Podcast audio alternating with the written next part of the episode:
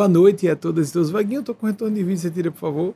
Boa noite a todos. Não gosto de me ver em vídeo. Eu trabalho com, com televisão desde 94, mas me detesto me ver.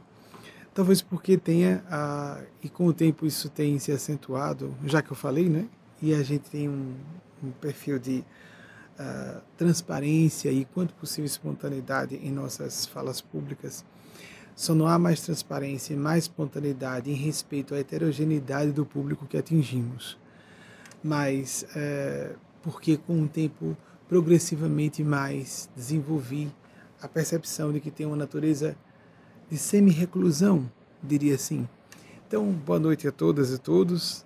É uma, um paradoxo, né? Uma pessoa que tem perfil de viver mais reclusa do que em contato com pessoas, é, uma pessoa de vida monástica, meu perfil, isso apesar de casado, não tem nada a ver, monástica, é, vida monástica com celibato ou aquelas castrações medievais que estão sendo abolidas nos costumes modernos. Mas o perfil de introspecção, de introversão, para trabalhar assuntos importantes e depois trazê-los, partilhando-os com as pessoas. Não há utilidade nenhuma em nós vivermos a garimpagem, a descoberta dessas pipitas especiais no meio do pedregulho de nossas almas, se a gente não puder oferecer às pessoas.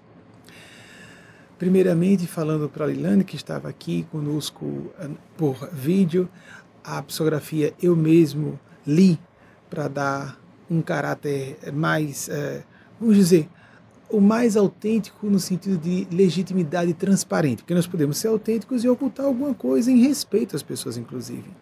Mas eu mesmo li a psicografia que a Eugênia passou antes para mim, enviei para Leilani. Leilani, você é uma, um doce de alma devota, um beijo em seu coração muito especial. Como lhe disse, em reservado, tive uma enorme satisfação em trazer essa mensagem para você e para todas e todos que nos acompanham agora. Então, beijo para você, beijo para Ciara, que você corajosamente trouxe aqui a público, sua companheira.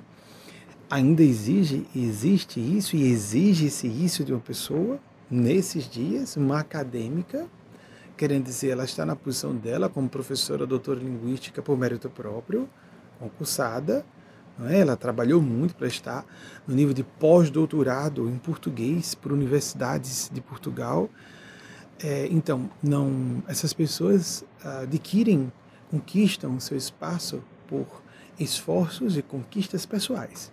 Mas ainda exige-se isso, impressionante nos dias de hoje, né? em pleno século XXI. Muito bem. Uh, um beijo para você, para Ciara, dois corações muito devotos, pessoas que são distintíssimas, dedicadíssimas ao que fazem e àquilo que acreditam.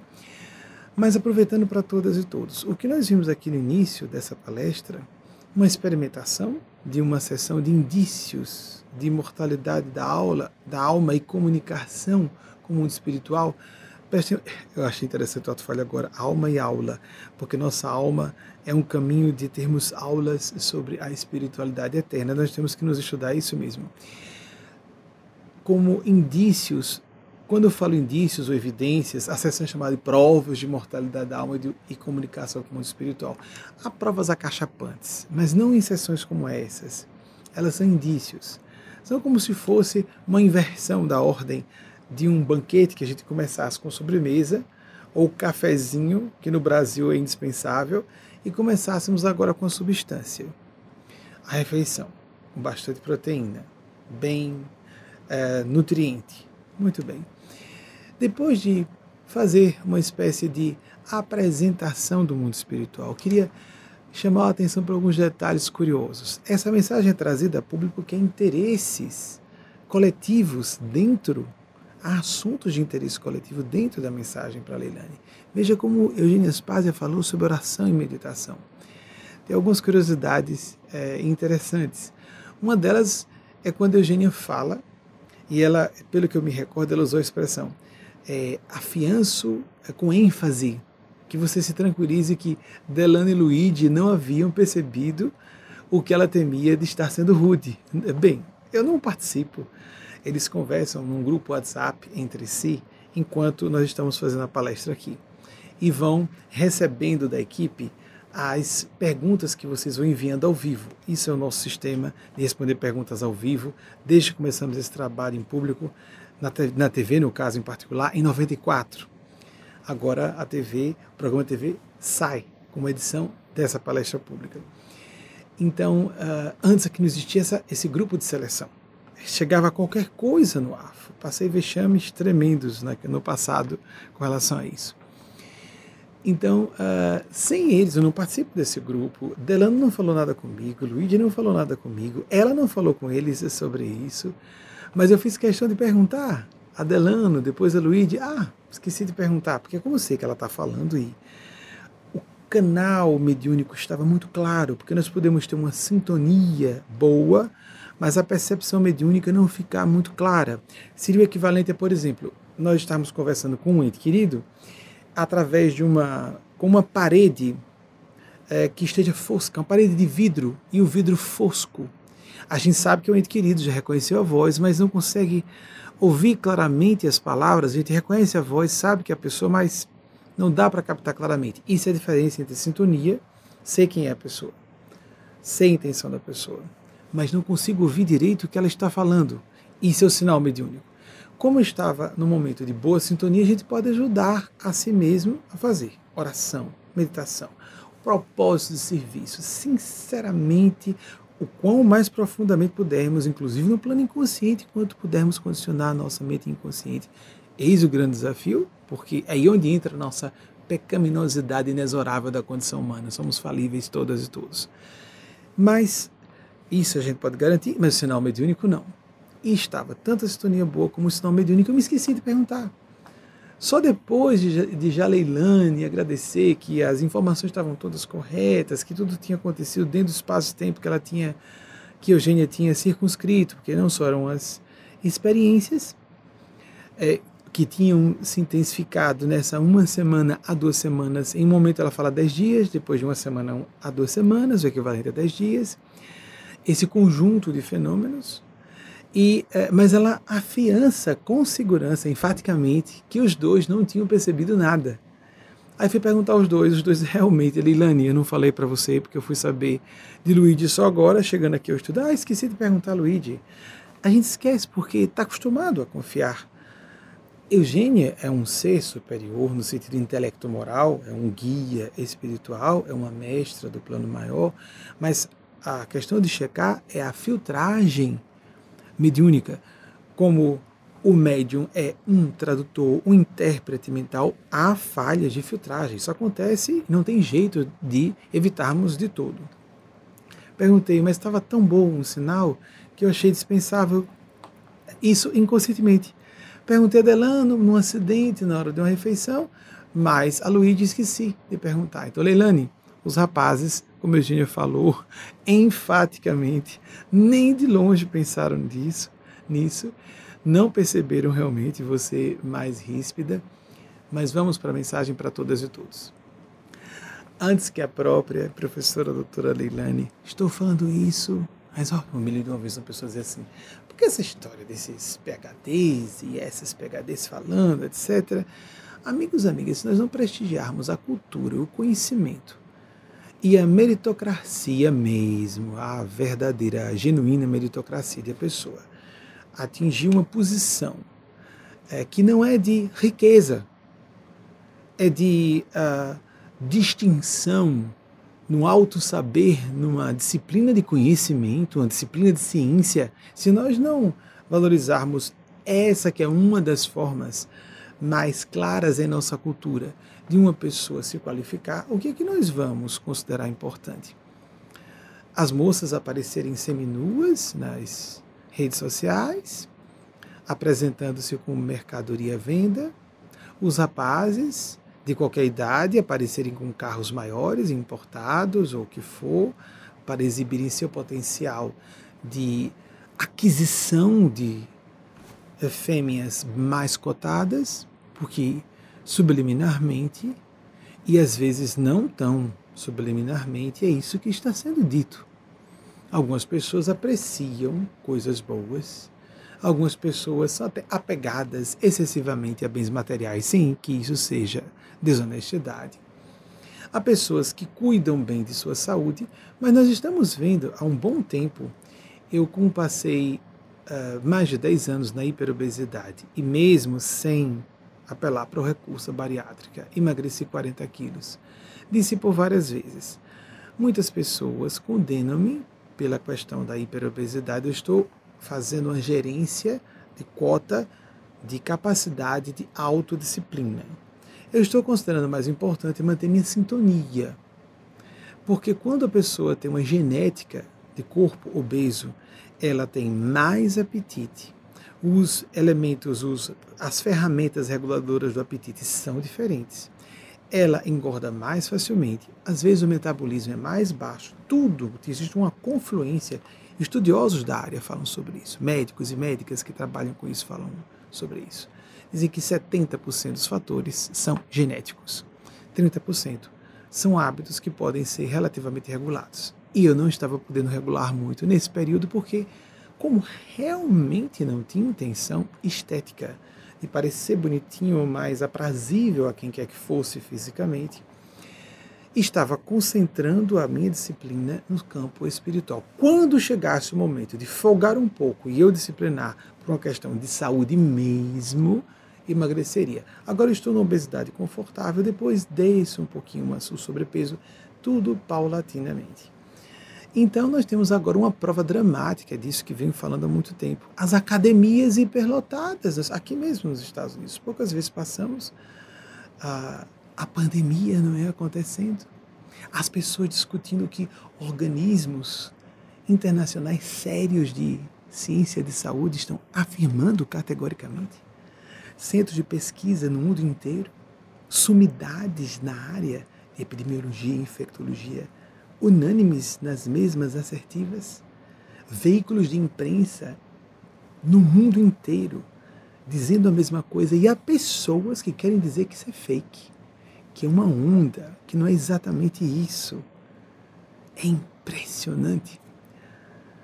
O espírito Roberto Daniel, que é um dos que trabalham com Eugênia Spazio, chama atenção para que o que ele denomina, achei muito criativo da parte dele, ele denominar de a uma pretensa teoria científica em vigor no mundo físico de que o ser humano seria um animal racional. Então, como disse a vocês, passando aqui uh, nessa região, aqui fazendo uma volta dentro do carro, fechado com Wagner, poucas vezes o que fiz, academias lotadas ao amanhecer essas pessoas não estão fazendo por saúde, elas estão preocupadas com aparência. Me perdoem se estivessem preocupadas com saúde. Se fossem tão atentas aos ditames da ciência sobre o que seja importante para manter a sua até incolumidade física. Elas estariam fazendo atividades físicas em casa. Há como fazer em casa, enquanto podem ser excelentes, como com os instrumentais de uma academia. É lógico mas estamos falando de vida e morte. A Organização Mundial de Ciência, a Organização, é, a OMS tem nos chamado a atenção, a Organização Mundial de Saúde, para a importância de quando formos estabelecer um contato com alguém, pensarmos, é um assunto de vida e morte. Senão a gente não faz esse contato. Mas para passarmos às perguntas de vocês, filtradas pela própria Leilane, Delano e Luigi, é, vou apenas, é, mais uma vez, pedir que vocês atribuam aos nossos guias espirituais. Eu venho aqui à frente para os que acreditam e os que não acreditam. É um fenômeno real, é um domínio de realidade espiritual.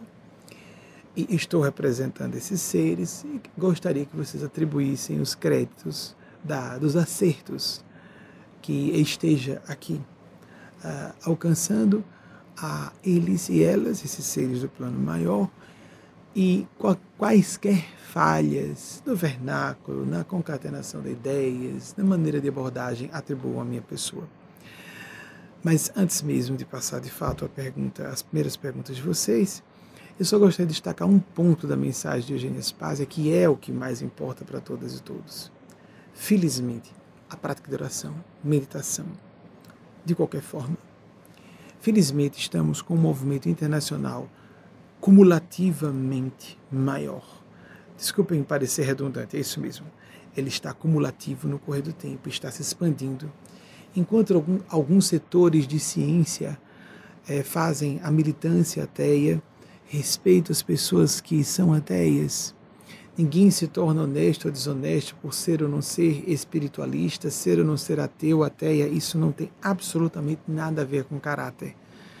Mas eu questiono a militância, a divulgação sistemática, aguerrida da inexistência de Deus, que é uma tese, é uma teoria, é uma crença, assim como existe a crença com muitas evidências de que Deus existe, porque nós podemos afirmar a existência de uma coisa, não podemos provar uma negativa. Negativa não se prova.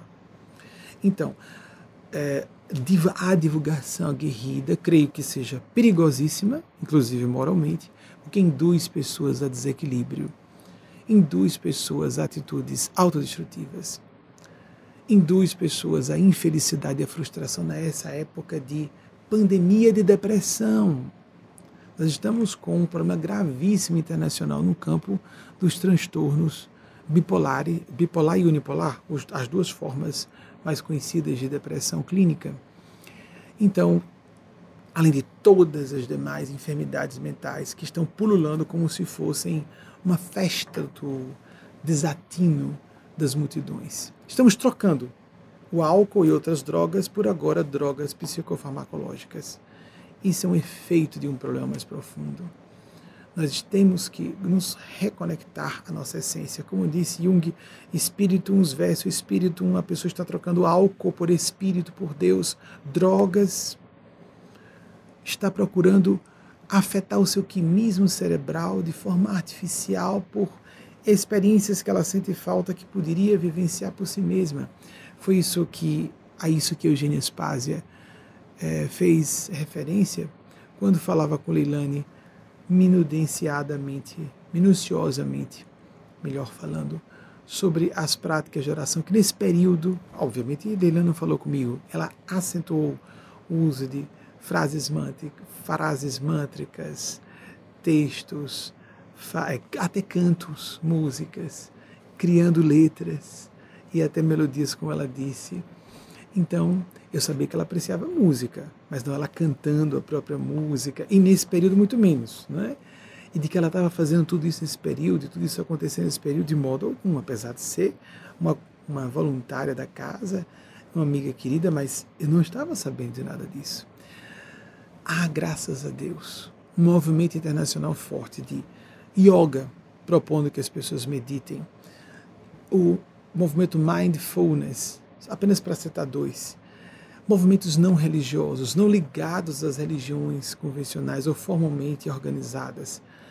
Porque, lamentavelmente, as orações e as preces nos meios religiosos, os meios formalmente organizados, não são incentivadas, orações e meditações, estados meditativos, não são incentivados como se deveria enquadra-se muito como as pessoas devem fazer isso, porque os dogmas, as doutrinas dessas religiões devem ser colocados em primeiro plano.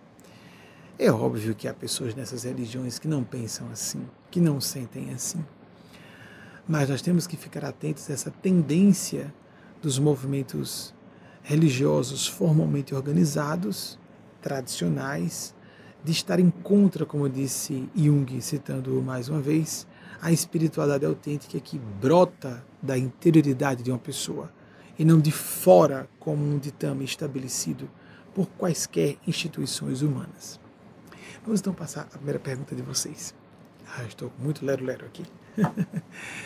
Tudo isso foi proposto pelos Espíritos. Reginaldo Barroso, de Belo Horizonte, Minas Gerais.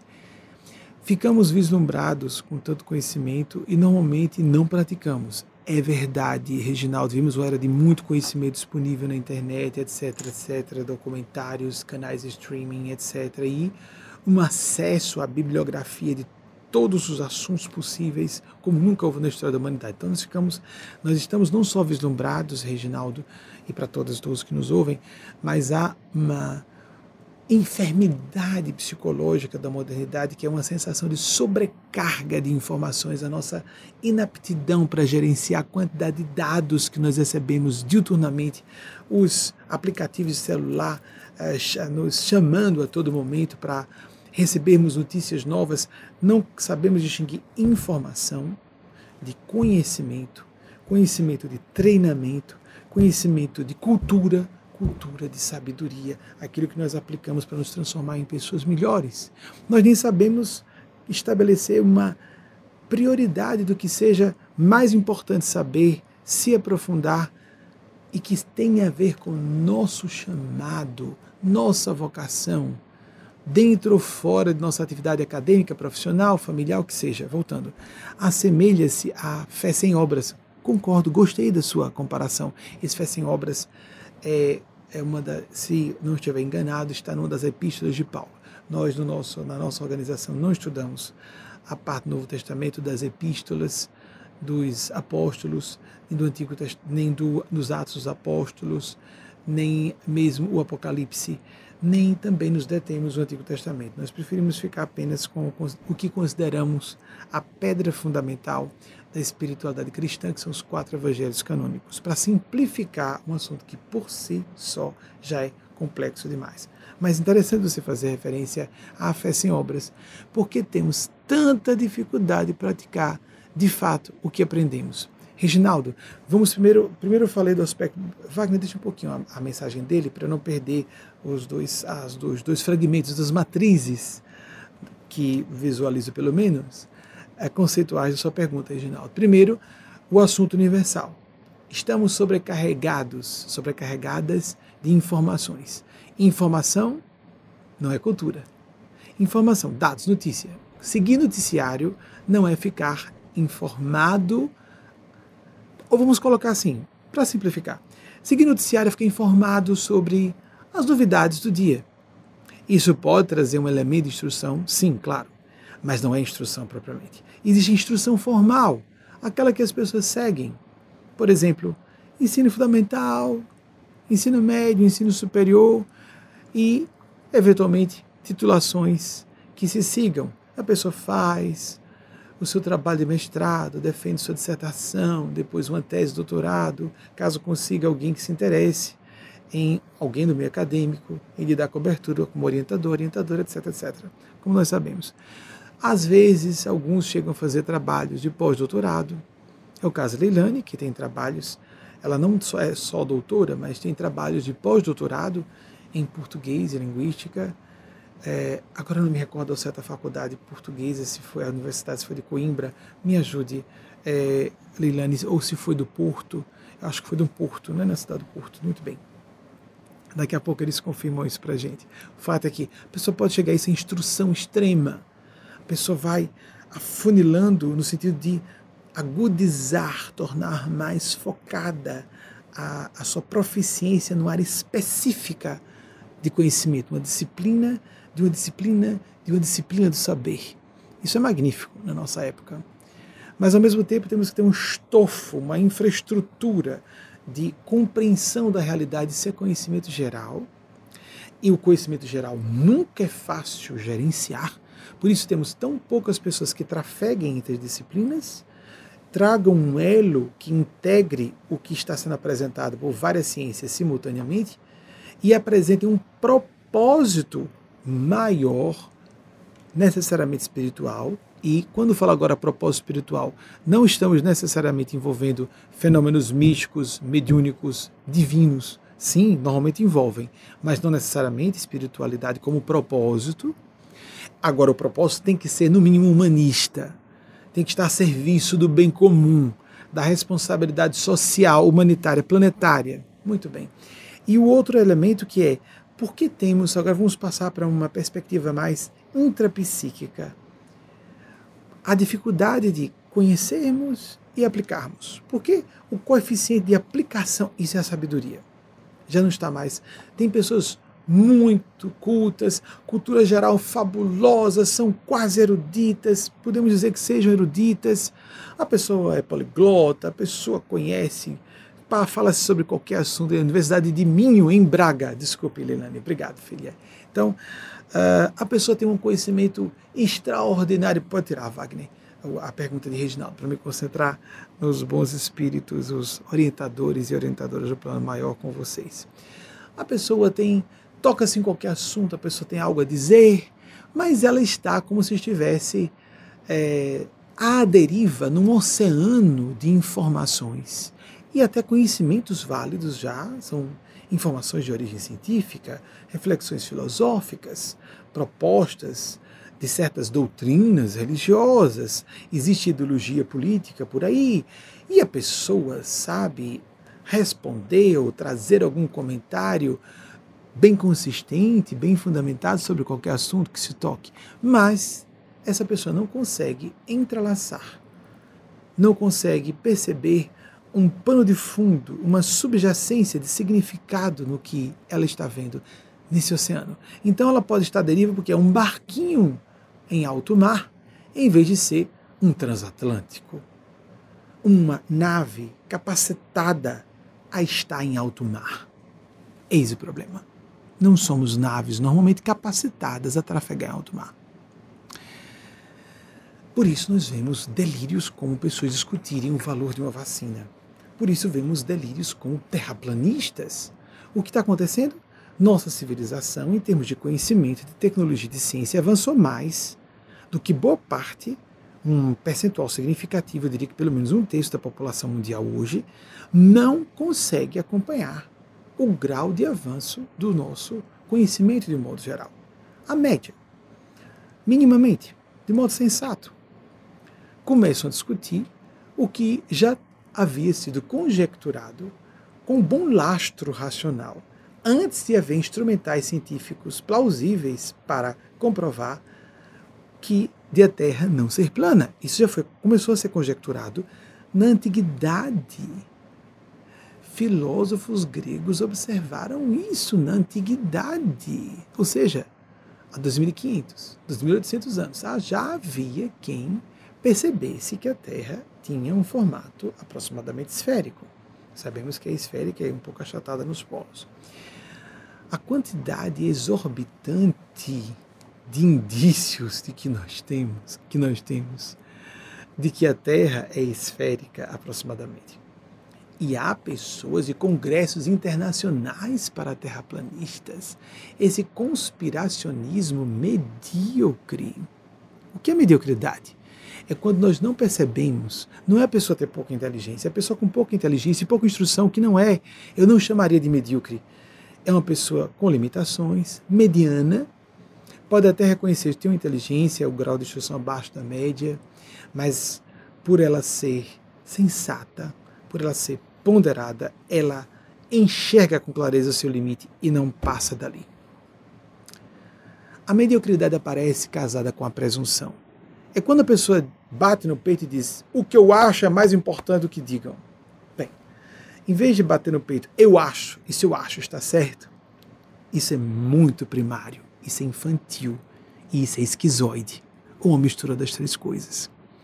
Em vez de bater no peito, se eu acho, eu sinto, é, e eu vou encontrar pessoas que concordem comigo, tão loucas, primárias ou infantis como eu, nós, e presunçosas, a arrogância da presunção de acharmos o que não somos, de acharmos ser, julgarmos que somos o que não somos, julgarmos que temos um conhecimento que não temos, julgarmos que temos uma capacidade de percepção que não temos.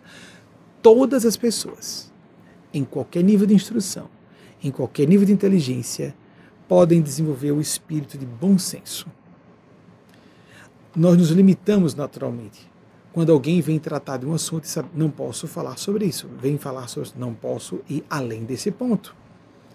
Quando, por exemplo, é isso que acontece com frequência. Um, vamos imaginar uma, uma professora. Ontem estávamos na prece inicial de nossa, no início de nossa palestra fechada com outra professora doutora na área de direito. Vamos imaginar Daniela Costa, que inclusive abriu a cátedra da da Justiça Restaurativa na Universidade Federal da Sergipe. Não sei se é a segunda do, do, do Brasil, a primeira do Nordeste. Uma, um grande mérito, Dani, meus parabéns. Então, é, Daniela Costa fosse abordada por alguém para falar sobre medicina. O que é que Daniela Costa, ou Leilani, que é professora doutora em, em linguística, também sobre medicina, elas diriam: esse assunto, vamos imaginar que fosse algo que não seja de domínio comum como, por exemplo, acontece uma pandemia, as autoridades científicas estão avisando. Alguma coisa mais específica.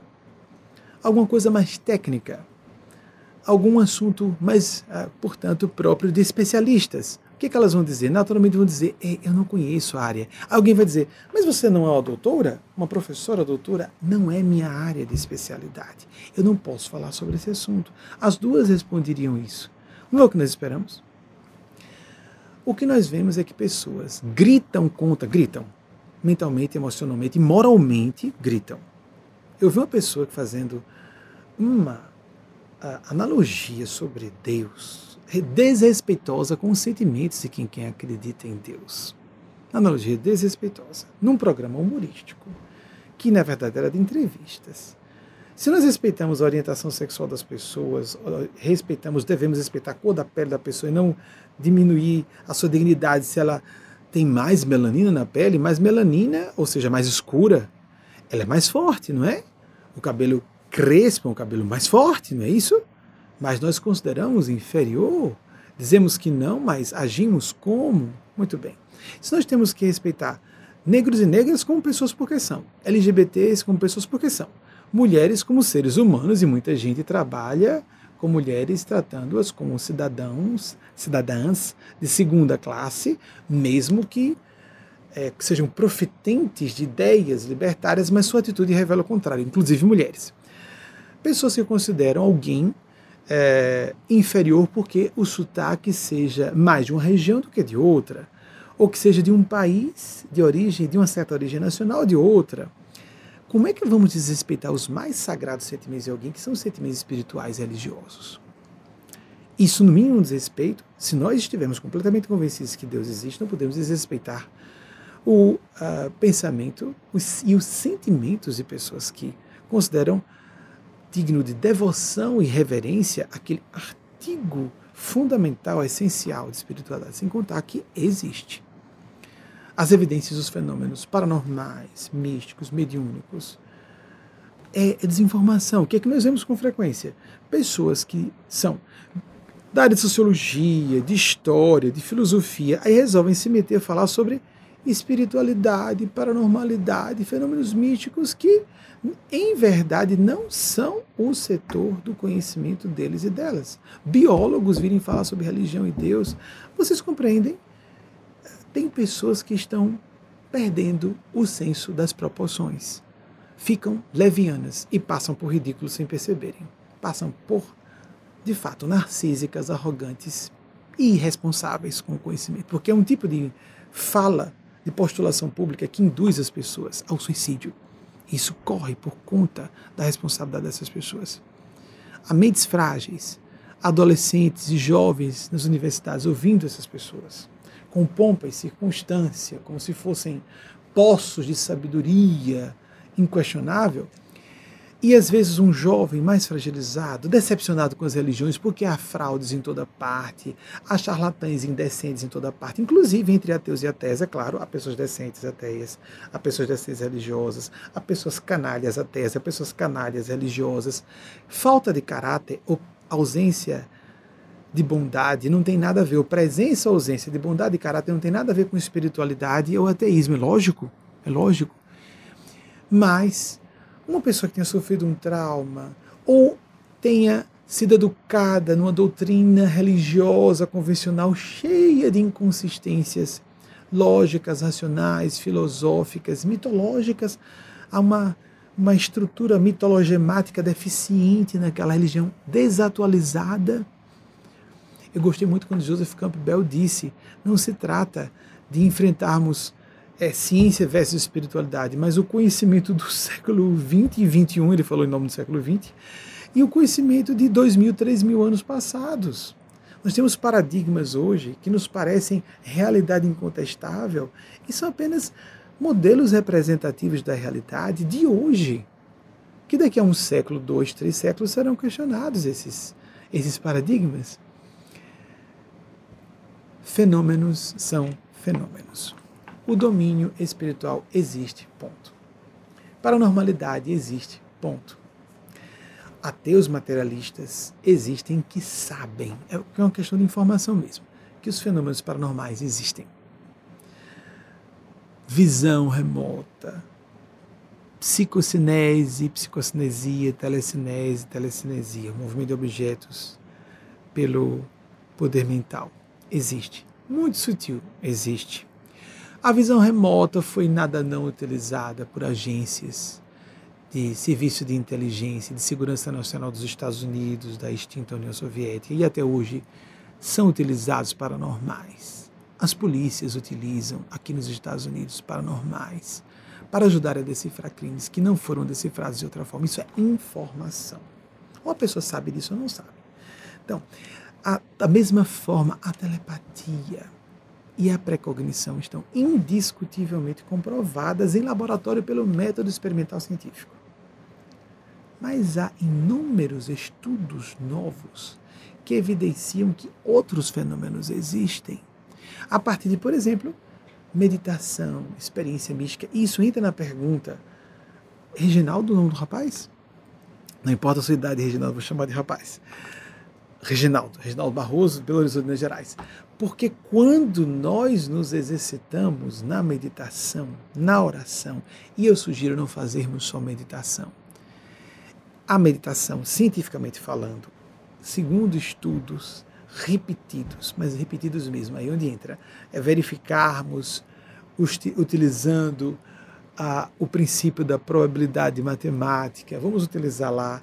Sabemos que meditação e oração têm os mesmos efeitos. Está isso comprovado, mas exaustivamente comprovado por aqueles que se dedicam a pesquisar os fenômenos de oração e meditação. Mas eu sugeriria, enfaticamente, que na sua meditação você use oração.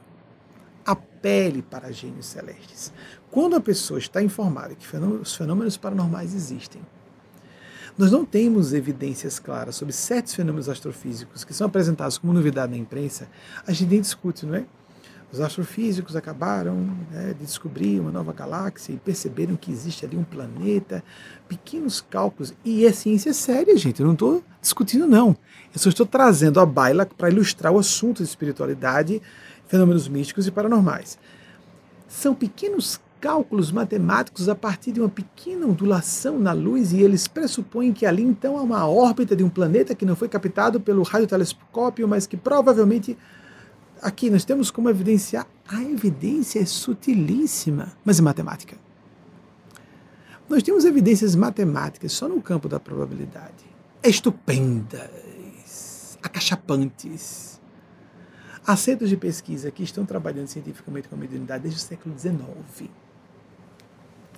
Acachapantes. Há fenômenos que são discutidos como não reais. Existência de OVNIs. Chega, está tá cansativo isso aí, né? Existência de OVNIs, de comunicação mediúnica, de paranormalidade que não é mediúnica, como esses fenômenos, os fenômenos no plano físico, os fenômenos psicapa, os fenômenos intelectuais que a parapsicologia chamam de psigama, e os fenômenos de contato com outras inteligências despojadas de corpo corpos físicos que alguns parapsicólogos chamam de fenômenos psiteta. Existem, ponto. Aí o que acontece com algumas pessoas que leem sobre o assunto? Dizem, ah, mas então são funções do cérebro. Eu achei isso na minha adolescência, que gostava do assunto. Fiquei um pouco triste, eu queria que existissem os espíritos, que nós fôssemos imortais, fiquei triste. Mas eu preferia a verdade. Então fiquei triste, mas aí comecei a ler sobre o assunto de PS, percepção extrasensorial. É indiscutível que existe. E eu presumia, como muitas pessoas supõem, isso é relativamente comum, que são funções da nossa neurofisiologia pouco conhecidas. Mas o que acontece quando nós vamos mais a fundo? há eventos que não podem ser explicados por ação da mente humana. Mas não são alguns eventos, não. E não só numa área de pesquisa, não. Em inúmeras áreas de pesquisa dos fenômenos paranormais, místicos e espirituais. Há uma quantidade astronômica, já que falamos de astronomia e astrofísica, de situações que não podem ser explicadas por outro meio, senão a existência de outros domínios de realidade. Nós estamos nos debatendo com isso ainda. É estranho, não é? Estamos no século XXI.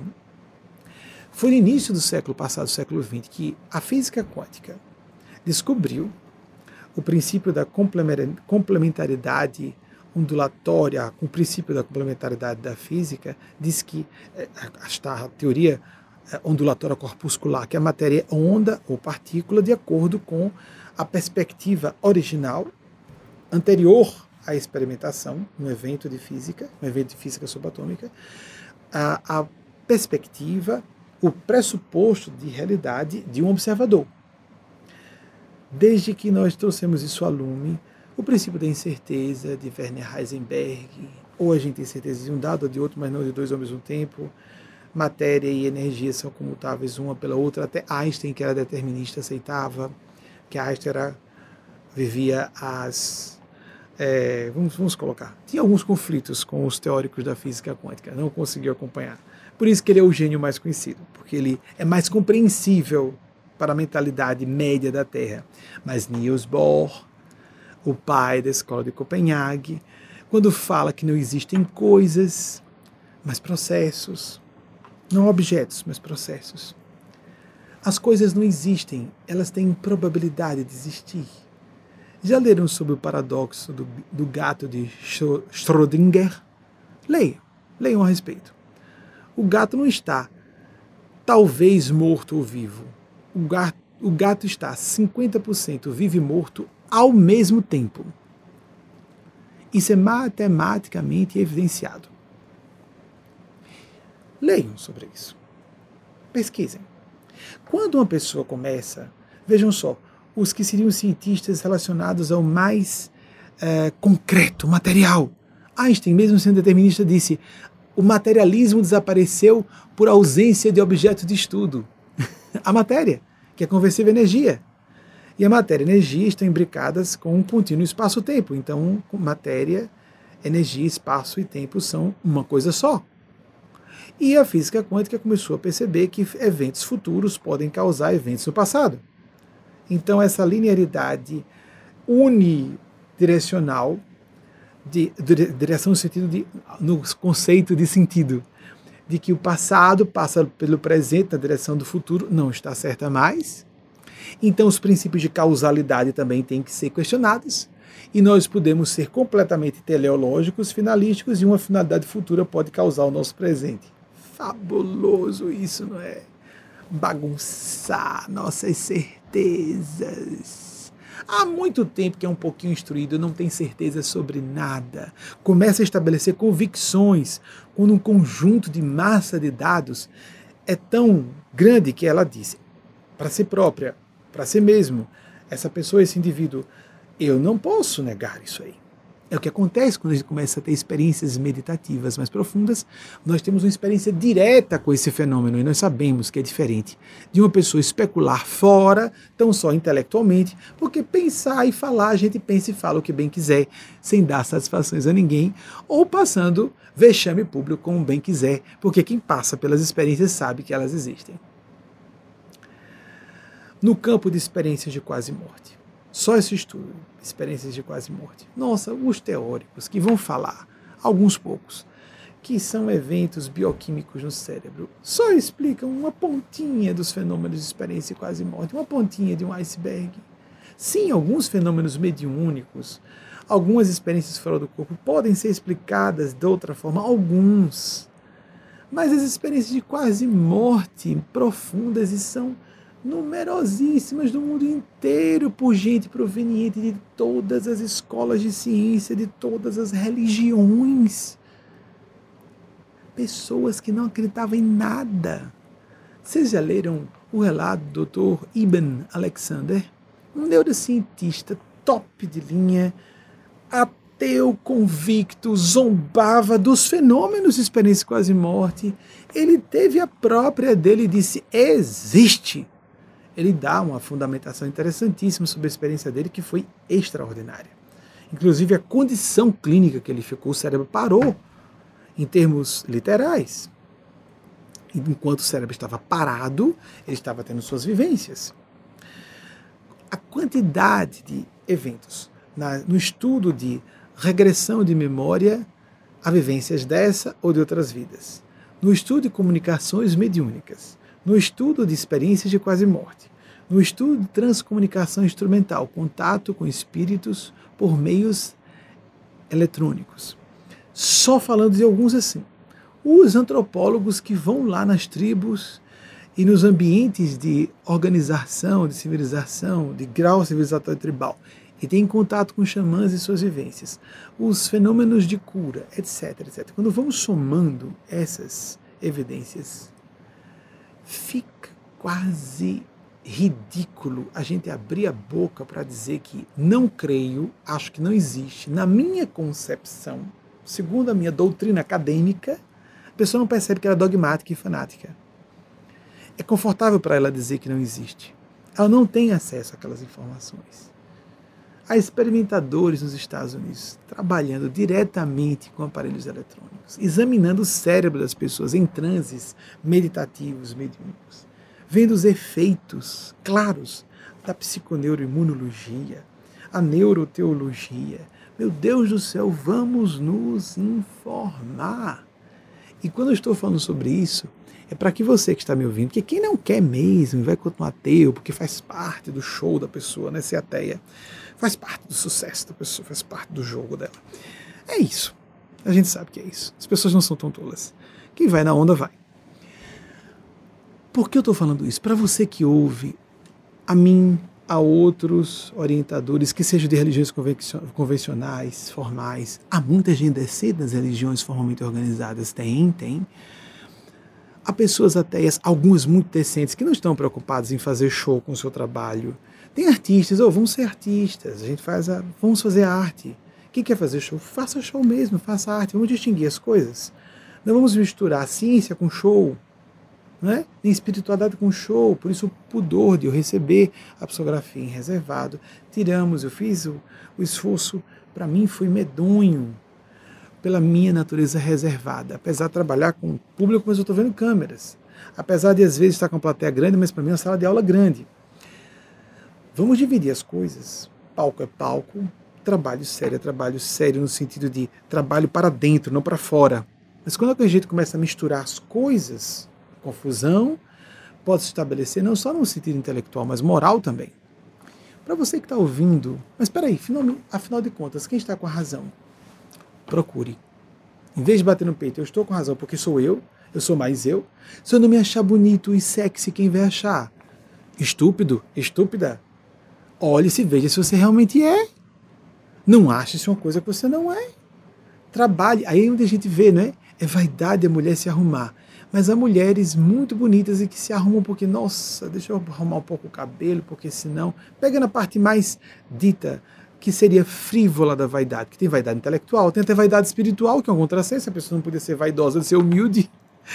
Só por isso deixa de existir a humildade, ou o princípio da humildade, que humildade, humildade mesmo eu considero uma, uma quintessência da serenidade, em que a pessoa enxerga suas qualidades seus defeitos com clareza e dos outros e pode parecer muito arrogante, como por exemplo, é, quando Sócrates aceitou o elogio de que era o homem mais sábio da Grécia e foram perguntar a ele por quê. Aí o que, que o senhor acha disso aí? Sério que o senhor, o, o tempo, o oráculo de Deus Apolo disse que o senhor é mais, mais sábio de toda a Grécia. O que, que o senhor acha disso? Foi aí que ele disse: É, sou, sou mesmo, porque sou homem, sou o único em toda a Grécia que sei que nada sei. Então ele foi honesto, ele sabia que estava frente dos demais mas tinha consciência da própria ignorância. Não é um jogo de palavras, não é falsa modéstia. Ele tinha consciência que estava à frente. Quem está à frente sabe que está à frente. Quem está à frente sabe. Intelectual, psicológica, moralmente, se estiver com uma forma de pensar ponderada. Se for uma pessoa autocrítica mesmo. A gente que é só crítica, mas na hora da autocrítica ela só ensina. Fica bem autocomplacente, auto, que não é, não é autoindulgência isso, é autocomplacência. Para mim, eu tudo autorizo, para os outros não. Ouça o que todos têm a dizer e procure a razão. Nós temos dificuldade de aplicar o que conhecemos porque estamos sem tempo para refletir sobre o que recebemos. Para nos ouvir, interlegere, a leitura de dentro, é uma das origens da palavra intuição. Não por acaso em, inglês se usa muito a palavra insight a intuição e de inteligência, voltar-nos para dentro.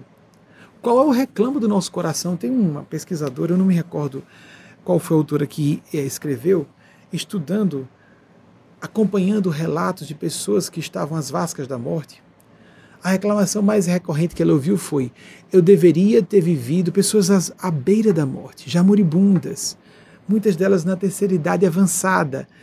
Como eu lamento, pessoas do bem, pessoas boas, mas psicológica e moralmente frágeis.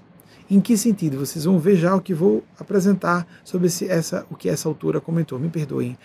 É possível que se encontre fácil na internet, não me recordo agora qual foi a autora. E que ela disse: o maior desabafo, a reclamação à beira da morte mais dura e frequente que eu ouvia. Eu lamento não ter vivido minha vida de conformidade com os reclamos de mim mesma, de mim mesmo, de minha alma, de meu coração, de minha consciência. Cada pessoa dizia o seu modo. E em vez disso, vivi em função de agradar a terceiros, a expectativas de outras pessoas. Isso é mais comum do que nós imaginamos, porque há pessoas que conscientemente acreditam que estão vivendo a vida de acordo com suas intuições, sua natureza, suas vocações e não estão. E não estão. Muitas não estão.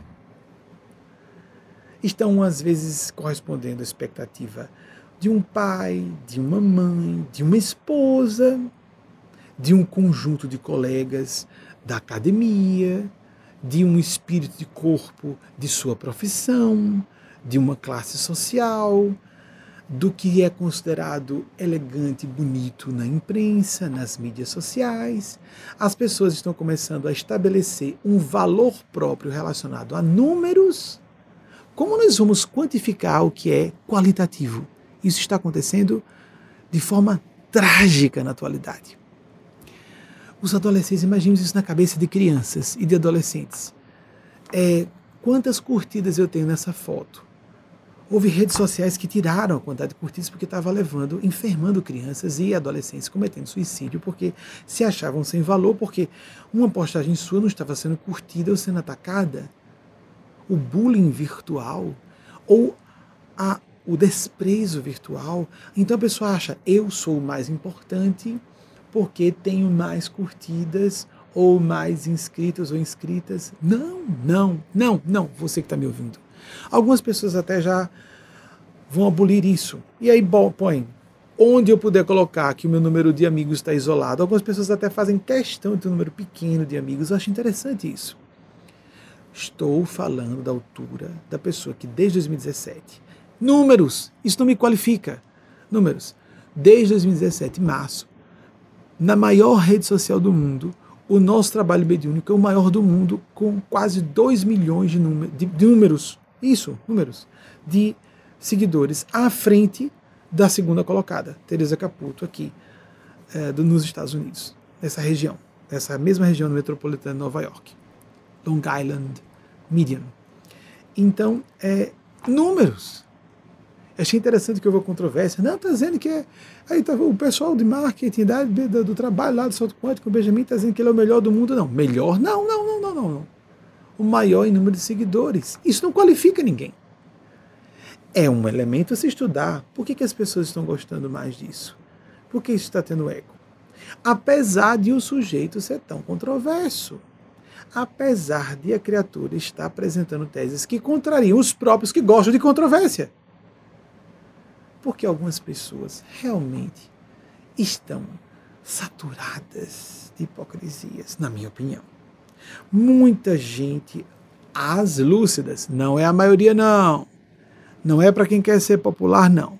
Para quem quer ser popular, a gente contraria algumas convenções, mas reforça alguns estereótipos. Existe uma forma bem interessante de manipular a multidão. As pessoas conhecem esse, essa dark publicidade, essa dark psicologia. Isso é usado desavergonhadamente, eu diria de modo imoral. Nós vamos dar contas de tudo isso. Nós vamos, já estamos. Existe, quer a pessoa acredite ou não, uma rede, uma hierarquia de seres superiores. Quer a pessoa acredite ou não, chame de civilizações extraterrestres. Claro, claro que essas, esses seres superiores, a maior parte deles não estão em corpos físicos. Corpos físicos são corpos animais. Há seres superiores que não estão esperando a opinião de acadêmicos da Terra, dessa porcariazinha minúscula que é o nosso planeta, nessa porcariazinha minúscula que é o nosso sistema solar, nessa nesgazinha da criação que é a Via Láctea, do nosso universo conhecido, que pode ser apenas uma bolha espaço-temporal no meio de infinitos multiversos. Francamente, Deus e esses seres não estão esperando a aprovação de ninguém para existirem. Eles existem. E evidenciam isso de modo pródigo, abundante, racional, transracional muitas vezes, vamos colocar assim, meta-racional. Bastando que a pessoa se abra honestamente. Houve um cientista europeu que teve experiência no século XIX que publicamente era um detrator bastante ardoroso e logo em seguida, eu não tenho certeza se foi Ernesto Botzano ou Aksakov, eu não me recordo ao certo, bem, um dos grandes cientistas da mediunidade do século XIX estava publicamente, foi um exemplo, estou indo lá para trás para dar um exemplo histórico, publicamente, uh, um detrator sumido e uh, ácido, não era só aguerrido, era ácido, dizendo que todos os médios eram, charlatães. Agora vejam, toda uma classe de pessoas que a gente diz que é de charlatães. Como? claro que há exceções em todos os ambientes. Vamos imaginar que todas as pessoas de uma religião, de uma etnia ou de uma definição acadêmica ou ideológica ou política, todas são desonestas. Toda, toda generalização, todo extremismo, por inerência, são errados. Ponto. e ele foi a público. E certo dia foi uma sessão de materialização. A mãe dele apareceu materializada. Materializada é tangível, visível com olhos físicos. Abraçou. Meu filho, estou aqui. A gente reconhece a mãe, não é? Ele foi a público dizer: existe. Ele teve esse merecimento. Porque não precisamos ter algo tão extraordinário como Tomé, não é? Colocar o dedo nas chagas de Jesus, está lá, não é? Dos doze apóstolos. Na época eram onze, porque Judas havia cometido suicídio ou talvez recebido um comando de Jesus para é hora de você desencarnar. Vamos fazer uma, um cenário de suicídio.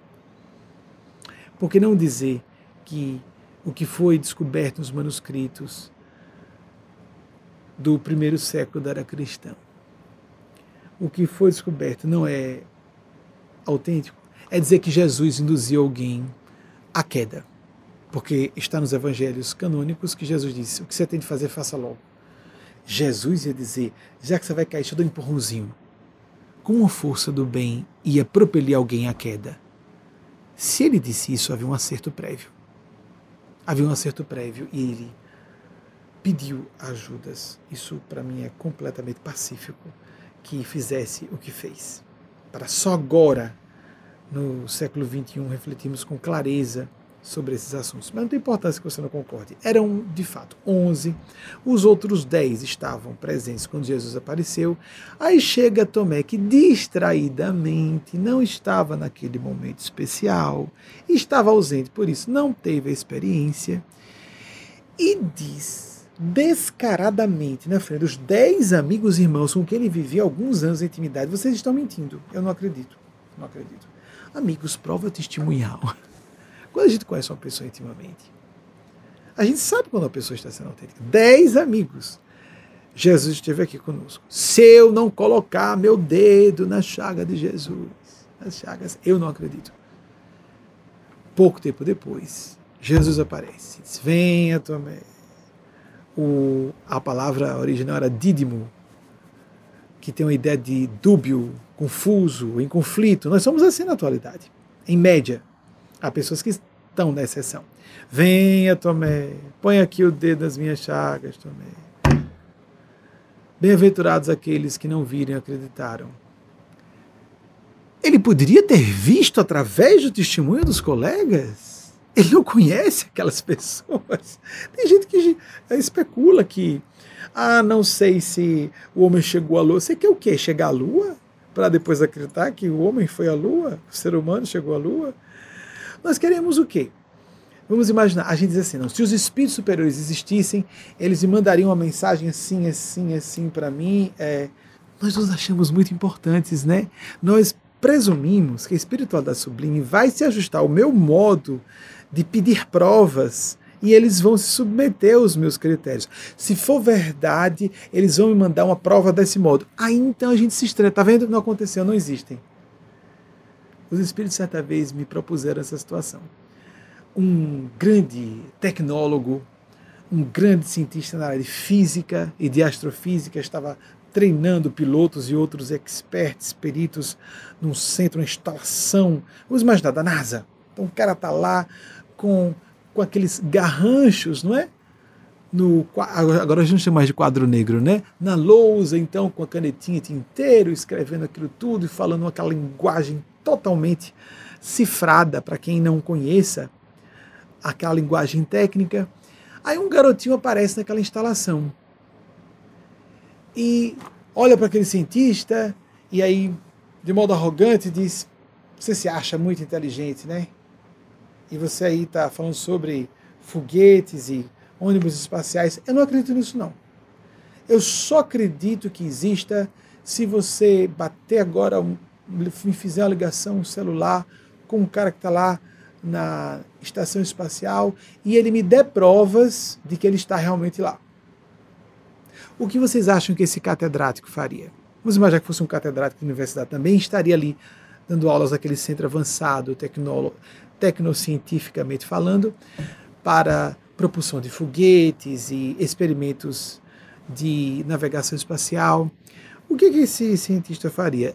Provavelmente ele desataria numa gargalhada junto com os seus alunos, bateria sim o celular para a segurança da instalação. Uma criança apareceu aqui, retirem por favor. Tem muita gente que tem gente que trouxe a público. Quem me provar que existe fenômeno paranormal, dou um milhão de dólares. É. Quem é que vai querer provar você, criatura? Os gênios celestes? Deus quer provar você alguma coisa? Leia se instrua, se informe. As provas já existem em centros de pesquisa respeitabilíssimos, espalhados por todo o mundo civilizado. É, mas você quer que esses cientistas, essas pesquisas cheguem até você? Oh, meu Deus, tem muita gente assim. Vou ali aquele médium. Se for verdade que ele é, ele deve falar sobre tal assunto. A gente estabelece os próprios critérios para o plano superior. É como se fôssemos a criancinha na escola estabelecendo o currículo. Não da própria escola, mas do nível superior de uma universidade. Essa, essa analogia está muito, muito, muito pobre. É muito mais absurdo que isso. Se alguém estiver esperando que Deus e os Espíritos façam um espetáculo para convencer você de que eles existem, pode ficar sentado, deitado e morrer, porque tem pessoas que morrem, perdem o corpo físico, não percebem que estão mortas fisicamente, continuam ateias, ou depois descobrem que estão mortas e ficam esperando a morte do corpo espiritual, continuam não sobrevivencialistas, não imortalistas, não. Então esse cascão espiritual vai morrer, um outro corpo continuam não acreditando em reencarnação, continuam não acreditando em Deus depois da morte física. Deus não vai violar seu livre-arbítrio, ainda que você peça. Eu quero que venha uma prova que me convença. Já existem, é você que não está procurando. Matemáticas, inclusive. Estatísticas. É só estudar. Leia, se informe. Não há alguém que, com agnosticismo sério, e com a pesquisa adulta, madura, avance para essas pesquisas. E mais do que só a pesquisa no sentido de coletar informações, vivências meditativas, que não vira casaca, no melhor sentido da expressão. Que não perceba, meu Deus, eu era ateu, que loucura, meu Deus, eu não acreditava, eu fui agnóstico. Na infância acreditava em tudo. Na adolescência, bem que eu queria que fosse verdade, mas a alma pingando de corpo em corpo. Eu achava de bizarro a ridículo e pueril acreditar em reencarnação. Minha opinião na adolescência, viu? Meus meus 14, 15, até 16 anos eu lendo os orientais, eles acreditam realmente nisso? Meu Deus do céu. Mas aí a gente vai estudar os pesquisadores, as pessoas que se lembram espontaneamente. Só que Ian Stevenson e sua equipe, que continuam trabalhando até hoje na universidade, na universidade que, da Virgínia, você faz pesquisar na internet, já tem lá catalog, já tem catalogados dois, já temos dois mil casos indicativos, mas indicativos com dados precisíssimos de crianças que fizeram rememoração espontânea de outras vidas de dizer meu nome é fulano e tal, sou casado com cicrana, etc. E por que que consegue se fazer uma verificação desses dados? Porque as rememorações espontâneas são características de reencarnações rápidas. Então a pessoa reencarna rapidamente e os parentes, às vezes cônjuges, não só crianças que ficaram maduras, às vezes o próprio cônjuge, uma esposa, um esposo, ainda está encarnado da outra encarnação. Só nessa parte, meu Deus céu, a quantidade de estudos. Vamos nos informar, vamos mergulhar na, na experiência. Ore todos os dias, medite todos os dias. Leve a sério. Você não leva a sério. A gente quer assim. Olha, eu vou para a escola, mas eu vou para a escola um dia. Os professores vão ter que me convencer que estudar é importante. E se não me derem um argumento bom, eu não volto mais à escola. Tem muita gente que dá um passeiozinho nos assuntos espirituais e pronto, já, já saquei tudo. Já saquei tudo. É como se. Vamos imaginar, estou falando das duas amigas que eu sei por isso mesmo, que elas nunca fariam. Doutora Leilani, que fizesse um passeiozinho em alguns sites de medicina e fosse discutir num congresso de medicina sobre medicina. Ela não vai fazer isso, mas tem muita gente que faz isso no assunto de espiritualidade dá um passeiozinho, faz umas pesquisazinhas por cima, não aprofunda o estudo, subestima várias disciplinas acadêmicas, religião comparada, mitologia, arqueologia, parapsicologia. Ah, não, não, não existe não. Segundo tal fulano, cicrano, beltrana, aí todos os uh, autores parecendo uma masturbação acadêmica, citando a si mesmos e citando-se, se citando e dizendo que, segundo o fulano, diz que não é, não pode, não pode existir. Então eles ficam num ciclo vicioso de estupidez vergonhosa, de uma presunção delirante. Valê, criatura, vai estudar o assunto, criatura, para não dizer asneira na frente de quem sabe que você está dizendo asneira. E eu falo publicamente porque essas pessoas vão continuar assim. Eu estou falando para você que está confusa ou confuso. Não é para acreditar em ninguém. Pesquise você própria, você mesmo. Estude e aprofunde a experiência você próprio, você mesma. Isso Gautama Buda foi brilhante. Porque ele falou 600 anos antes de Cristo. Não acredite no que digam os religiosos, não acredite no que digam outra, as tradições. Não acredite nem mesmo no que Buda diga. Acredite em sua própria experiência. A tradução mais comum que eu tenho visto, eu não conheço o sânscrito.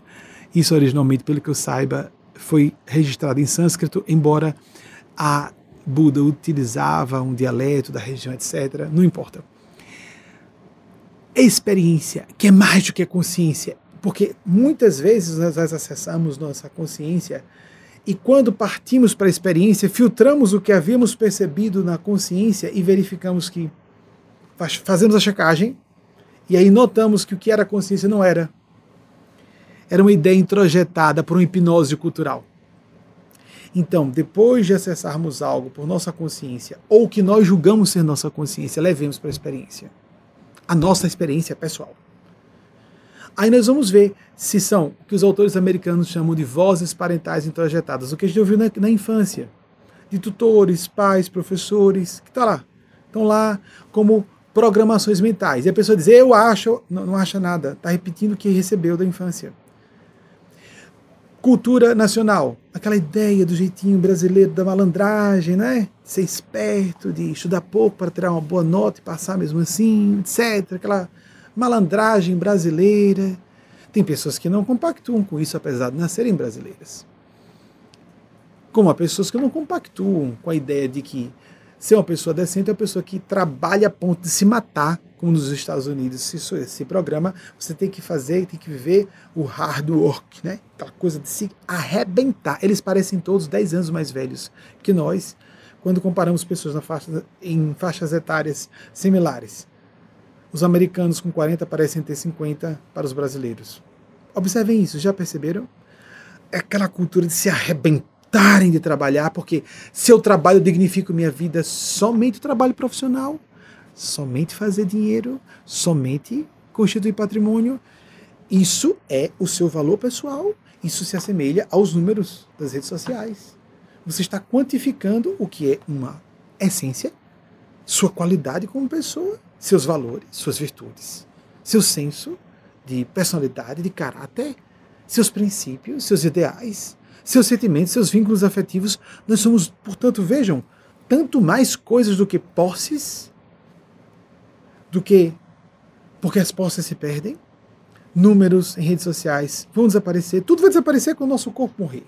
Começa por aí. Até os títulos, perde-se tudo nós precisamos ser um pouquinho mais profundos, profundas. Então vai ser mais fácil, voltando à pergunta de Reginaldo, aplicar o que nós conhecemos. Isso é a sabedoria. Eu tenho visto com muita frequência pessoas que não são muito instruídas terem mais facilidade de aplicar o que elas conhecem do que pessoas muito instruídas que são levadas a se fascinarem com o próprio conhecimento e ficarem perdidas no seu caos. Um futurologista é, a que eu tive acesso chamou isso de incapacidade educada. Eu me recordo de um, uh, um, um ex-professor da faculdade, embora não fosse a faculdade de Direito. Eu fiz a faculdade de Direito até o último ano. Fiz questão de não concluir aquela faculdade, porque não era a minha vocação. Mas na faculdade de Direito, um professor de outra área, não vou dizer para não parecer preconceituoso com outra área, um professor que não havia, uh, bem, sem entrar em detalhes para também identificar a pessoa. Um professor era de uma cultura extraordinária. Como é comum em acadêmicos terem muita cultura. Ele trazia sempre muitos livros. Ah, Bessa, Gumercindo Bessa, o grande jurista sergipano, que deu origem no Rio de Janeiro à expressão abessa, porque ele trazia uma quantidade enorme de livros eh, para as suas audiências, para fundamentar suas teses advocatícias. Muito bem. Então a abessa, né? Então ele chegava com vários livros e um belo dia em sala de aula os colegas distraídos, aquela coisa de brasileiros e brasileiras em sala de aula, e, meu Deus, estamos numa faculdade e as pessoas estão querendo só serem aprovadas, é estranho, né? Não percebem que estão sendo é, preparadas para a vida profissional. Adolescentes e crianças quererem brincar na sala de aula ainda vai, mas adultos, mesmo adultos jovens, muito bem, adultas jovens. E então eu comecei a notar que o professor estava lendo um autor, lendo outro, e notei que em alguns momentozinhos ele deu uma gaguejada na leitura. Eu, ah, ele está traduzindo automaticamente. Naquele dia ele traduziu automaticamente do alemão, do francês, do inglês e, se não me engano, do italiano. Em autores de diversas formas, mas recitando no original. E ele tratou aquilo com naturalidade, né? Mas, professor, é, posso perguntar? É uma, os, os, alunos bagunçando muito, e eu achei que tinha liberdade para. O senhor não está lendo em português, não? É, não, não, é, é uma, a autora é francesa, aí depois o outro, outro autor é alemão, italiano, etc. Bem, esse homem que a ser poliglota é um dos elementos de cultura, um dos. Conhecer idiomas é uma coisa automática. Algumas pessoas têm mais facilidade linguística. Mas há pessoas que são polímatas, aí já é outra coisa. A capacidade de trafegar em várias disciplinas simultaneamente e entrelaçá-las é outra coisa. E esse professor que tinha muita cultura se embaralhava, um outro, um colega dele, um ex-colega dele, que ambos estão aposentados, porque esses, essas pessoas têm idade de ser meus pais. Um outro colega dele uma vez me disse que ele era capaz de se perder se um taxista é, caísse no bom senso de perguntar: o senhor tem um caminho de preferência? Vocês se recordam que no passado havia isso? É diferente de quando a pessoa vai um Uber, então, Uber tem aquele tempo, aquele valor programado, etc. Mas no passado havia isso. Dava-se o endereço, o senhor tem um caminho de preferência? Vamos ponderar. Primeiro, nós poderíamos tomar tal rota e temos tais ou quais ou o que mais vantagens e desvantagens. A segunda rota, nós poderíamos pensar, tá, tá, tá, tá. o cara se perdia, se perdia. Isso foi uma, uma brincadeira que um colega dele criou, só para dar a ideia de como a pessoa pode ficar confusa com conhecimento demais. De repente ele estava na cátedra, de novo, em sala de aula, só para responder: tem um caminho melhor. Não, ele começava a dar uma aula abrindo um quadro com prós e contras e quais as contestações e quais as possíveis argumentações, mais plausíveis ou menos plausíveis para isso ou para aquilo. Há pessoas assim que se embaralham com a própria cultura, porque não têm inteligência, maturidade psicológica e profundidade moral para enxergarem além das informações. Nós vivemos uma época de muito barquinho de vela em alto mar algumas embarcações pesqueiras quase sucumbindo. E poucos transatlânticos preparados, sejam naves comerciais ou sejam naves militares, alguns são os naves militares, né? Eu me sinto uma para atravessar o alto mar. Mas tem muita gente que está no barquinho pesqueiro e acha, tô, tô não, é um transatlântico. Eu acho que eu sou um transatlântico. Vai deixar de ser um barquinho. Vai deixar de estar correndo risco de ser uh, afundado por uma onda um pouquinho maior. Nós precisamos de bom senso exercitar a capacidade de parar, desligar-se, virar o celular para baixo. Eu faço muito isso. Vire a face do celular para baixo. Se for alguma coisa importante, vai chegar para você. Nós ficamos com uma espécie de angústia existencial quando a gente se desliga da internet. E agora, chega alguma notícia, vai chegar, se for muito urgente, primeiro a sua meditação, primeiro alimentar a sua alma Primeiramente o reino de Deus, sua justiça e o demais se vos acrescentará. Primeiro vamos alimentar a nossa consciência, primeiro vamos nos ler por dentro, primeiro vamos pedir, sugiro enfaticamente. Tenha um hábito de pelo menos 15 minutos por dia, sem fazer outra coisa, somente isso. Fala-se de meia hora, de uma hora, fica cada vez mais difícil. Comece com pouco, pelo menos 15 minutos. Se a gente disser que não tem tempo, então a gente não tem tempo para nada. Não pode reclamar de problema nenhum mais na vida. Se a gente não puder reservar 15 minutos para o oxigênio fundamental da alma, respirar Deus, espiritualidade, misticismo no bom sentido, a vivência mística, paranormalidade é bobagem aí? As pessoas ficam pensando, se eu vir um espírito, eu acredito, não vai acreditar não. Médios e paranormais geralmente vão, tomam iniciativa.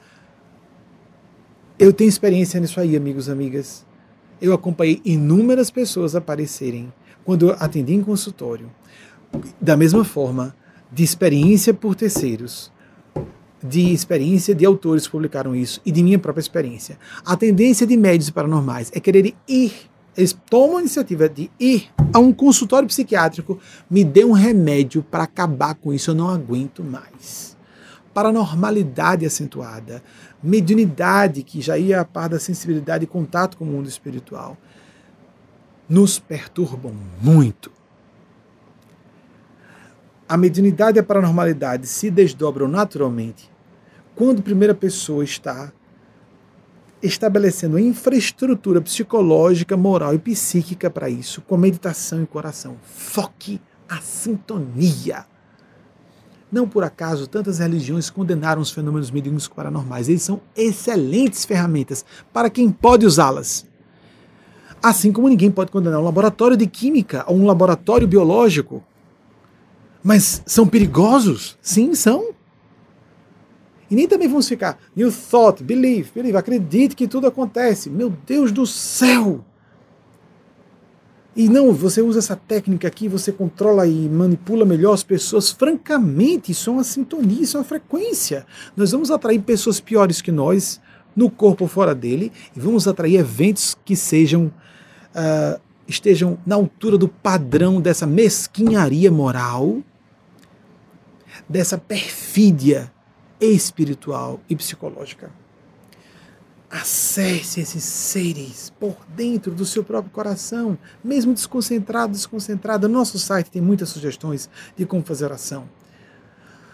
Escrevendo, falando, cantando como falou Leilani, botam música ambiente, se quiser usar incenso, use um terço, de uma religião, fora de uma religião, seguindo a sua religião, indo para outra, não interessa, mas estabeleça o seu hábito pessoal de contato com Deus e espiritualidade, sem intermediários, sem intermediárias, sejam pessoas ou doutrinas ou religiões. Você pode e deve ir a um agrupamento de espiritualidade que reforce a sua prática. Isso é uma segunda prática, é uma segunda é, me, ferramenta metodológica importante, mas é uma segunda. Estar num grupo de pessoas com um pensamento que comunga com sua forma de pensar e sentir, para juntos fazerem a prece ou um ritual espiritual. Mas não precisa ser dentro de uma religião convencional, mas pode ser dentro de uma religião formalmente organizada também. Mas isso é um segundo momento, e não tudo que precisa saber o que é que o padre, o pastor, o médium espírita, ou o médium não espírita, ou o líder espiritual, ou aquele orientador, ou aquele que joga a carta tarô, o que for, o que é que essa pessoa. Ou então, aquele acadêmico, aquele professor ateu, mas que sabe de tudo, ele sabe de tudo. Se disser, eu acredito. Não busque fora não para as conclusões últimas a respeito de assuntos importantes para você. Acostume-se a ouvir, isso é sensato. Ouça de fora, pesquise, busque peritos nas áreas de suas respectivas especialidades, traga tudo para si e conclua por você próprio, por você mesma. Isso é um princípio universal de bom senso. E apesar de quando eu falo, a maior parte de vocês sentir um eco, é claro, pouca gente faz. Digo faz, quero dizer, conscientemente acha que está fazendo e inconscientemente, pelo comportamento, revela que não está. A esposa pressionou um pouquinho, um colega de trabalho disse uma, soltou uma piada, ou um filho ou uma mãe disse outra coisa, ou um coleguinha, ou a gente diz, mas o que que. E se eu fizer isso, o que vão falar de mim? Ou, não é? Eu me recordo que logo que eu lancei o programa TV em 94, uma pessoa que me conhecia de infância procurou uma amiga e disse: o que que Benjamin está fazendo na televisão falando essas coisas? Aí sim, mas Benjamin acredita nessas coisas. Aí então o rapaz era um rapaz falando com uma moça. Mas Benjamin não é picareta. Eu sabia que muita gente ia me achar picareta. Ok. Só que quando a gente conversa com picareta, não sendo picareta, a gente reconhece que a pessoa não é picareta. Ponto. A gente fica achando que todo mundo é canalha, ou que uma categoria de, de atividade é só de canalhas, quando a gente é canalha. Ou então primário, inculto, estúpido, para fazer, para chegar a uma inferência dessa natureza. A gente vai contrariar pessoas? Vai, sempre. Mas é melhor contrariar as pessoas certas. E não agradar pessoas que estão nos manipulando. Eu pedi a você, por favor, tem pessoas que precisam a todo momento agradar as outras. Não conseguem dizer não. Que pessoa boa. Às vezes não. É só uma mistura de covardia e falsidade. Sempre boazinha, sempre conveniente. Quando a gente, sinceramente, francamente, ajudar as pessoas, querer ajudar as pessoas, é uma tendência normal do ser humano. Mas quando a gente é respeitoso, respeitosa, uns com os outros, umas com as outras, a gente sabe que vai fazer um pedido às vezes e a pessoa vai dizer: Oh, eu queria tanto atender, mas eu não posso. Diz por quê? Ah, sim, tá tudo bem, desculpe é, pedir a você e constrangê-lo ou constrangê-la com a, com a necessidade de uma negativa. Se é um amigo ou uma amiga, não vai se aborrecer porque disse não, porque a gente diz não. Se a pessoa se afastar, que bom que vá logo! Vamos botar parasitas e manipuladores para vazar de nossas vidas. Agora a pessoa que está preocupada, primeiro em ser popular, ser vista como boazinha por todo mundo. Então essas pessoas são falsinhas, falsonas. Ah, as hipócritas da vida social estão assim. Você quer ter uma boa imagem pública ou ser feliz e estar em paz? Qual é o seu propósito de vida? Realizar-se em profundidade, seguir a sua carreira. Vou matar a mamãe se eu seguir essa carreira. Vou matar papai. Não, vai matar o preconceito papai de mamãe, vai criar problemas evolutivos para essa pessoa. Não, mas minha esposa e meus filhos o que vão dizer, então mas é porque eu tenho filhos, como eu vou agora me separar por causa dos filhos?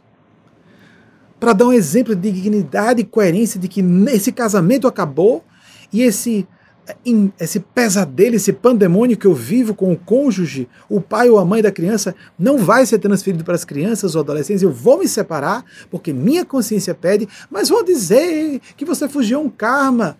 Pessoas problemáticas.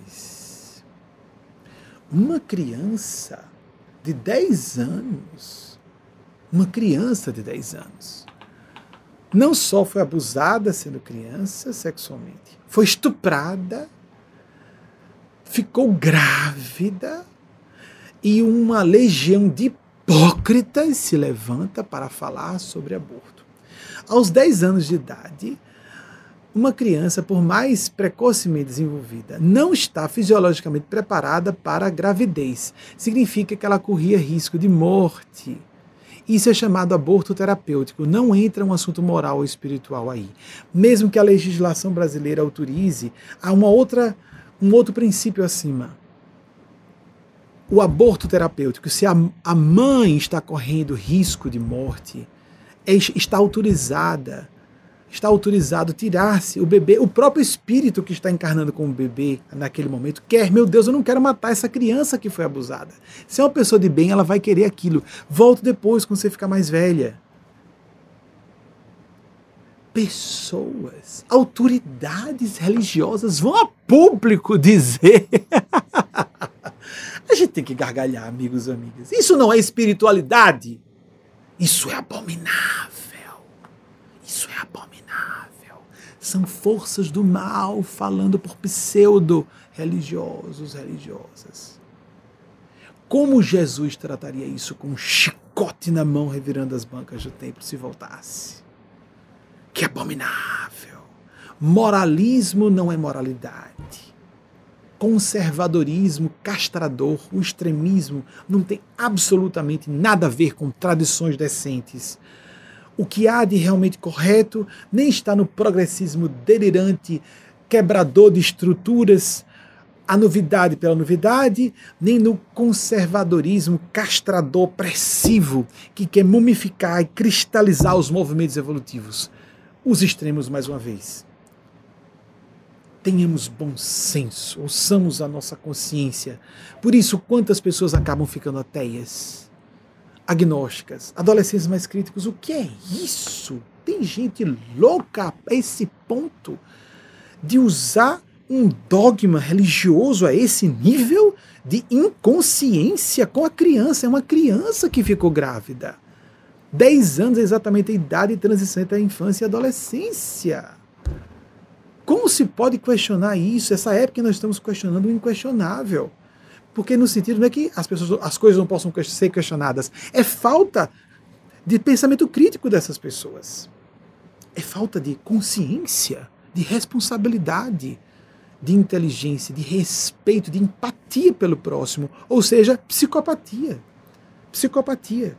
É uma era de muita tristeza. Nós vemos muita tristeza. As crises mundiais, como as guerras mundiais, uma pandemia, como a que estamos atravessando, são muito reveladoras, mostram muito quem nós realmente somos, quais são as lacunas que precisamos preencher, requisitos fundamentais para mantermos nossa dignidade humana e para nos desenvolvermos como pessoas, sermos realmente pessoas decentes, para poder sermos espirituais, ou nos tornando espirituais enquanto somos decentes, ou decentes enquanto nos fazemos espirituais. Porque há pessoas humanistas ateias, muito dignas, e pessoas religiosas completamente hipócritas. Faça essa prática. Vamos encerrar. A partir de agora você terá a mensagem que o Espírito de Nespásia passou de Maria Cristo. Se você quiser acreditar, se não quiser, não tem importância. Nós sabemos da procedência. Há endossos, tem lá na categoria nosso site, endossos divinos. Se a pessoa quiser pesquisar, pesquise. Se não, aproveite a mensagem, o conteúdo que importa. Mas leve consigo isso. Pratique todos os dias. Durante o dia, mesmo que você não ouça, você não precisa ser médium. Você não precisa usar um microscópio a todo momento para ver micróbios, eles existem, você sabe, a ciência diz. Você não precisa usar um ultratelescópio para saber que existem galáxias à distância. Você estuda astronomia e sabe que existe. Todo mundo já sabe que existem outras galáxias. Se não acredita na a tese dos multiversos, ainda é, é controversa. Mas existem pelo menos outras galáxias. Nós não precisamos ter um mega telescópio em casa, nem um super microscópio. Um microscópio, por exemplo, ou aqueles aceleradores de, aceleradores de partículas para perceberem rastros e subpartículas atômicas. Nós não precisamos ter um acelerador de partículas em casa para acreditar que existam subpartículas atômicas. Nós não precisamos ser médiums para saber que existem anjos, que existem gênios do plano sublime. Eles revelam sua natureza por, por várias formas, inclusive nos completamente inexplicáveis fenômenos da sincronicidade. Por que dizer, ah, mera coincidência, mera coincidência, mera coincidência, acontecendo o tempo inteiro na vida de todo mundo, é só a pessoa ficar atenta? É, significa, significa pegar a matemática, de chamar de coincidência, é um rótulo de estúpidos presunçosos estúpidos presunçosos. É pegar a matemática e jogar na lata do lixo. Essa pessoa não pode nem se dizer instruída ou mentalmente sã. Ah, coincidência. Nós estamos falando de um pássaro azul, um pássaro azul aparecendo na janela. coincidência, coincidência. Aí daqui a pouco, prestemos atenção. A quantidade de sincronicidades que nós vamos ver acontecerem. Como trouxe o, psiquiatra, psicanalista e psicólogo suíço Carl Gustav Jung. Hoje tem, é a terceira vez que cito, né? Hoje, né? Pelo que eu lembro que cunhou, cunhou o termo, uma relação sincrônica de dois eventos com significado correlato, sem uma relação causal entre eles. Isso acontece o tempo todo, como uma gargalhada cósmica. E fica com todas e todos nós. Não são afirmações. Ó oh, Deus, devo perdoar meu namorado. Aí a pessoa abre um livro, perdão dos pecados. Ah, é para perdoar. Perdoe mandando embora senão você vai acabar ficando inimiga ou ele seu inimigo. Não, não, não é para seguir literalmente coisa alguma. Há várias camadas de significado em todos os eventos, mas o evento em si, das sincronicidades, são verdadeiras gargalhadas cósmicas. Às vezes pode se explicar como telepatia, às vezes não. Como por exemplo, acabei de falar. Estou falando sobre um pássaro azul, ah, foi precognição? Aí começamos a ver uma quantidade estupenda de eventos que mostram e quanto mais a pessoa fica atenta, mais ela percebe que existe uma gargalhada cósmica, Deus dizendo: Eu deixo você livre, mas eu estou aqui. Um, um ser que não é um. Nós colocamos imagem antropomórfica. Não é um ser humano. É uma inteligência supra-humana. E há muitas outras inteligências entre nós e Deus. Podemos apelar para essas forças. Na nossa cultura, nós apelamos para Jesus, para Nossa Senhora. Há pessoas até acreditam que Jesus seja Deus. É até bom para ver se respeita um pouco Jesus. Como anda desrespeitado? Jesus, a favor de todas as minorias, é utilizado para oprimir minorias nas igrejas convencionais. Há pessoas nas igrejas convencionais que não fazem isso. Jesus disse que haveria falsos cristos e falsos profetas. Fiquemos atentos e atentas para isso. Os discursos distorcidos de um libertário por excelência da humanidade que Jesus foi. Um beijo no coração de todas e todos, oremos.